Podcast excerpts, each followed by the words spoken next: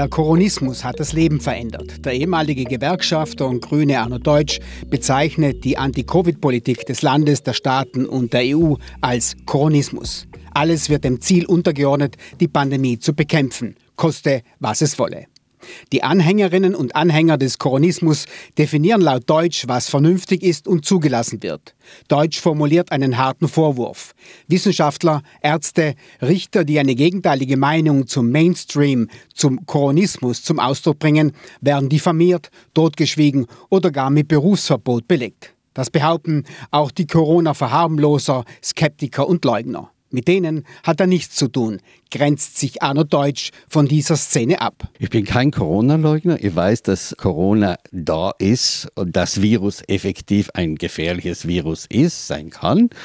Wo ich äh, kritisch bin, ist, dass vielleicht in den Lösungsstrategien andere Ansätze auch gesucht werden könnten.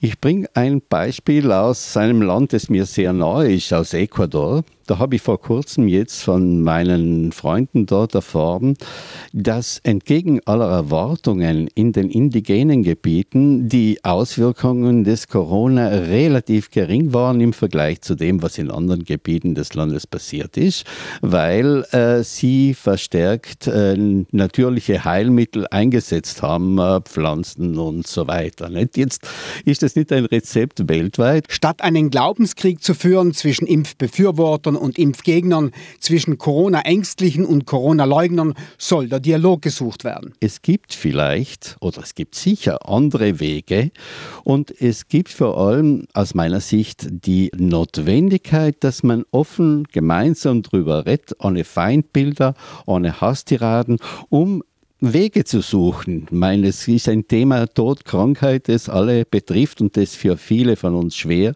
und nicht zu bewältigen ist. Aber daraus dann Hexenprozesse zu machen, das halte ich für sehr gefährlich. Arno Deutsch ist überzeugt, dass auch in einer Pandemie nicht von oben, also vom Staat per Gesetz, das Verantwortungsgefühl der Menschen verfügt und verordnet werden kann. Die Ethik, das Verantwortungsgefühl sollte aus dem Innern erwachsen, aus einer persönlichen Verbundenheit und nicht, weil ein Gesetz, weil ein Staat und so weiter den Menschen dazu zwingt, diese Ethik, dieser Ethik zu folgen.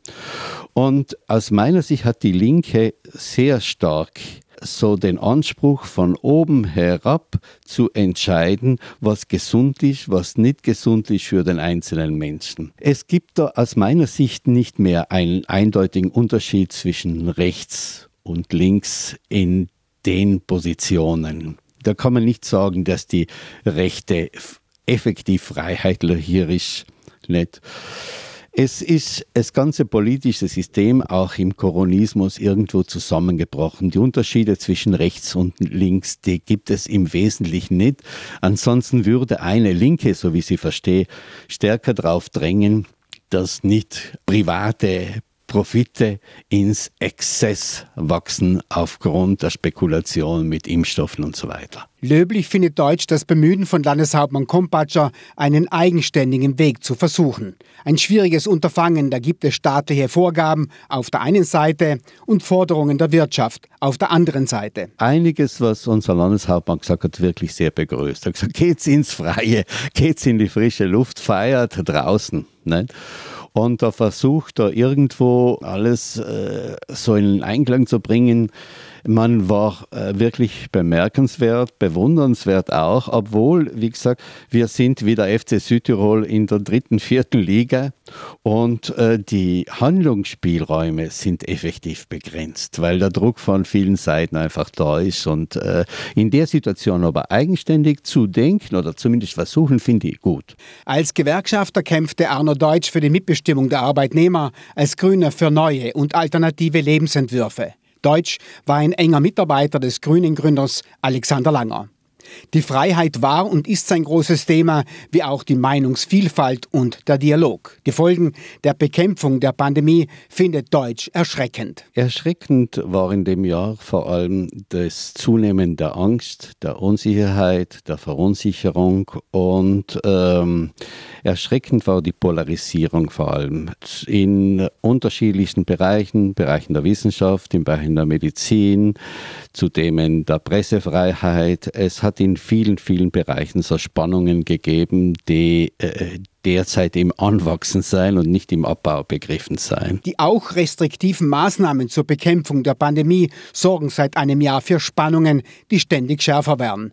Deutsch vermutet, von oben wird zu viel reguliert. Meine Befürchtung ist, dass sich die gesellschaftliche Lage so verschlimmert äh, im Spannungszustand, wie es ungefähr vor 100 Jahren passiert ist und äh, von Erfahrungen, von denen wir persönlich ja keine Erfahrungen haben, aber sicherlich aus der Geschichte viel gelernt haben. Deutsch macht für die angesprochene Entwicklung der Spannungen Verantwortlichkeiten aus. Eine Sache müssen wir berücksichtigen, dass äh, Faschismus und Nationalsozialismus nicht über Nacht entstanden seien. Es war ein langsamer und langwieriger Prozess, der zu, dazu geführt hat, sondern es waren vor allem die Ängste in der Bevölkerung, die Unsicherheit, die Unübersichtlichkeit, es waren sicherlich eine Menge Wirtschaftsinteressen mit dabei, die das Phänomen erzeugt haben. Anders formuliert sind die westlichen Staaten auf dem Weg in den Totalitarismus Deutsch befürchtet, auch wegen der Einschränkungen von Grundrechten, das Ausbreiten von autoritären Bewegungen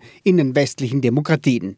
Diese Bewegungen stehen für Intoleranz. Und was mich im letzten Jahr besorgt hat, war allem, vor allem so das An Erwachsen oder das Zunehmen von Intoleranz. Beispielsweise äh, haben mir einige Episoden an die Hexenverfolgung vor vielen Jahrhunderten erinnert.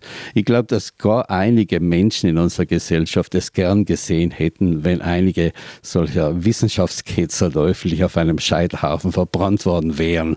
So stark war die Aggressivität in der Gesellschaft denen gegenüber, denen man irgendwo auch die Schuld gegeben hat, dass das Virus nicht rechtzeitig äh, oder gut bekämpft worden ist. Und das Spannungsverhältnis in der Gesellschaft wollte ich mit meinem Aufruf zu einem Dialog ansprechen und zum Dialog eben einladen, damit sich äh, so der, damit der Glaubenskrieg beendet wird, weil letztendlich handelt es sich oder handelt es sich noch um einen Glaubenskrieg zwischen ganz unterschiedlichen äh, Anschauungen bezüglich Medizin, bezüglich Wissenschaft, bezüglich äh, äh, Leben und Lebenshaltungen und Lebensstilen. Die Intoleranz vermutet Deutsch auf der Seite der Impfbefürworter. Intolerant gebärdet sich aber auch das andere Lager, gibt Arno Deutsch zu. Ganz sicher, ganz sicher. In dem Sinn glaube ich, dass es wichtig ist, möglichst viel äh, Transparenz zu schaffen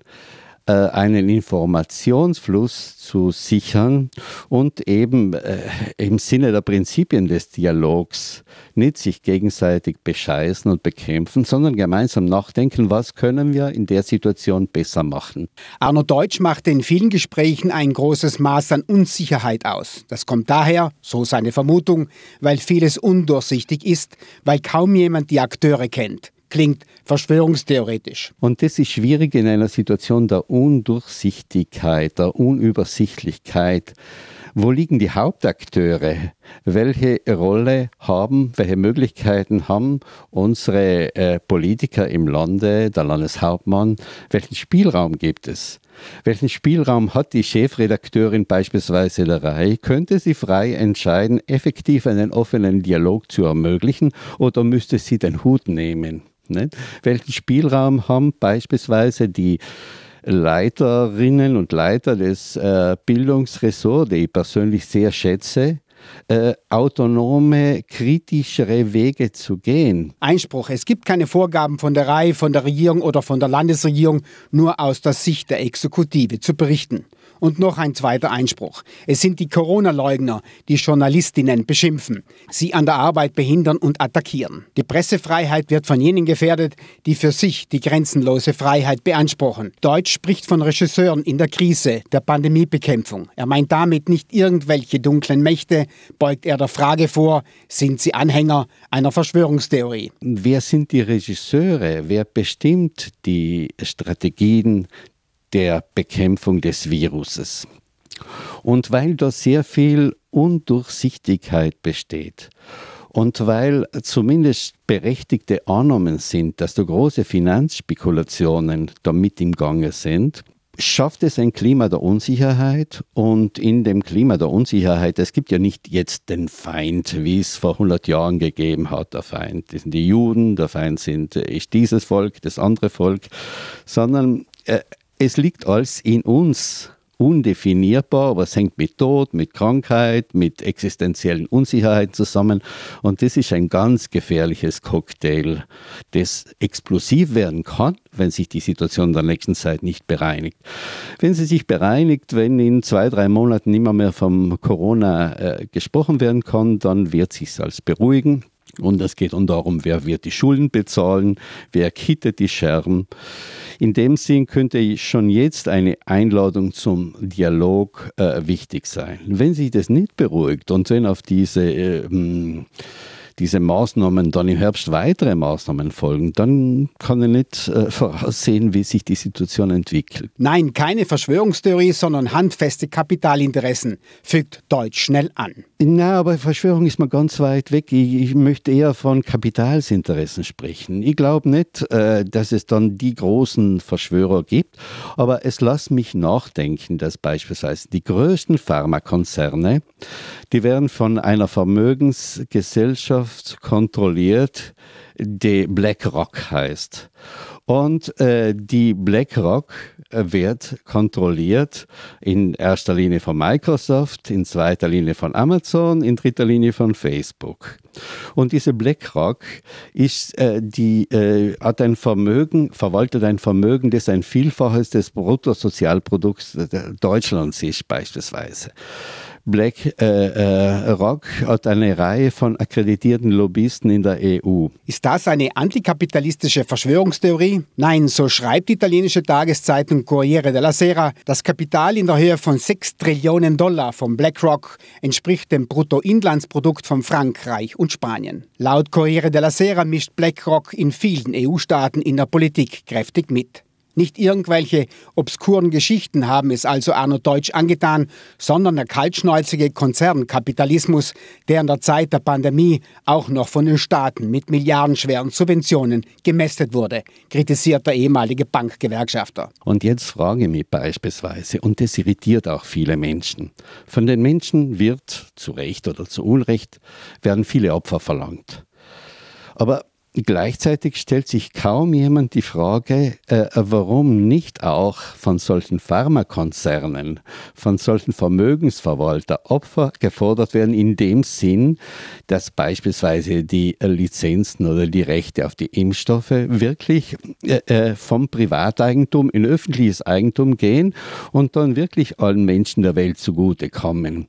Ich finde es ethisch nicht korrekt dass beispielsweise BlackRock in äh, den im letzten Jahr wahnsinnige Profite gemacht hat. Nicht?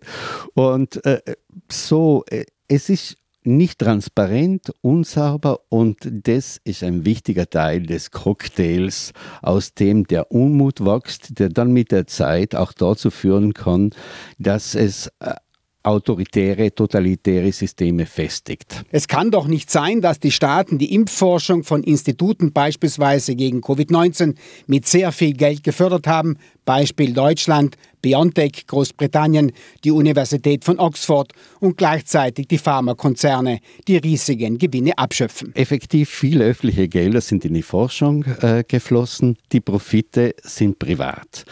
Und wenn jetzt der Bürger sagt, ich muss jetzt Steuern zahlen oder ich muss diese Einschränkung in meiner Bewegungsfreiheit akzeptieren, ich akzeptiere sie auch, weil ich äh, Verantwortungsgefühl in der Gemeinschaft habe und so weiter. Da kann jeder das eigentlich nach eigenem Gewissen dann entscheiden das Verantwortungsgefühl zu entwickeln der Gemeinschaft gegenüber.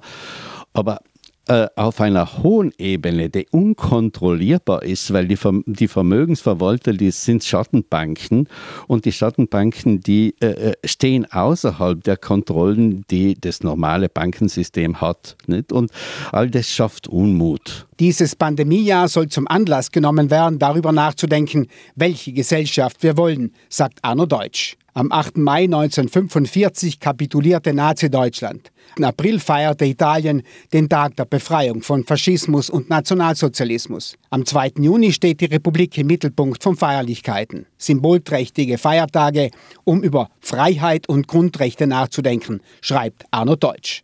Grundrechte, die den Staat verpflichten, die Sicherheit der Bürger zu gewährleisten, aber auch den Bürger vor staatlicher Willkür schützen sollen. Wir sind freie Menschen, sagt Deutsch, und nicht Mitglieder einer Herde. Dieses schwierige Jahr kann aber nur im vorurteilsfreien Dialog aufgearbeitet werden. Das Spannungsverhältnis in der Gesellschaft wollte ich mit meinem Aufruf zu einem Dialog ansprechen und zum Dialog eben einladen, damit sich äh, so der, damit der Glaubenskrieg beendet wird, weil letztendlich handelt es sich oder handelt es sich noch um einen Glaubenskrieg zwischen ganz unterschiedlichen äh, Anschauungen bezüglich Medizin, bezüglich Wissenschaft, bezüglich äh, äh, Leben und Lebenshaltungen und Lebensstilen. Für mich äh, so als, als Grüner äh, ist wichtig, die Gesundheit ganzheitlich zu sehen. Die Gesundheit ist einfach verbunden mit Wohlbefinden, mit sich in, in, der Gesellschaft in Einklang fühlen, sich mit der Natur in Einklang fühlen. Und jetzt äh, äh nur den Menschen so rausziehen, der Sicherheit willen, ihm die Möglichkeit der frischen Luft zu geben, des Kontaktes mit der Natur zu geben, nicht, bringt letztendlich weder Gesundheit noch Sicherheit. Ein Blick auf ein Jahr Pandemie. Der ehemalige Gewerkschafter und Grünen-Mitstreiter Arno Deutsch empfiehlt Verständnis und Toleranz, wirbt für ein Aufeinanderzugehen nach einem Jahr der Auseinandersetzungen.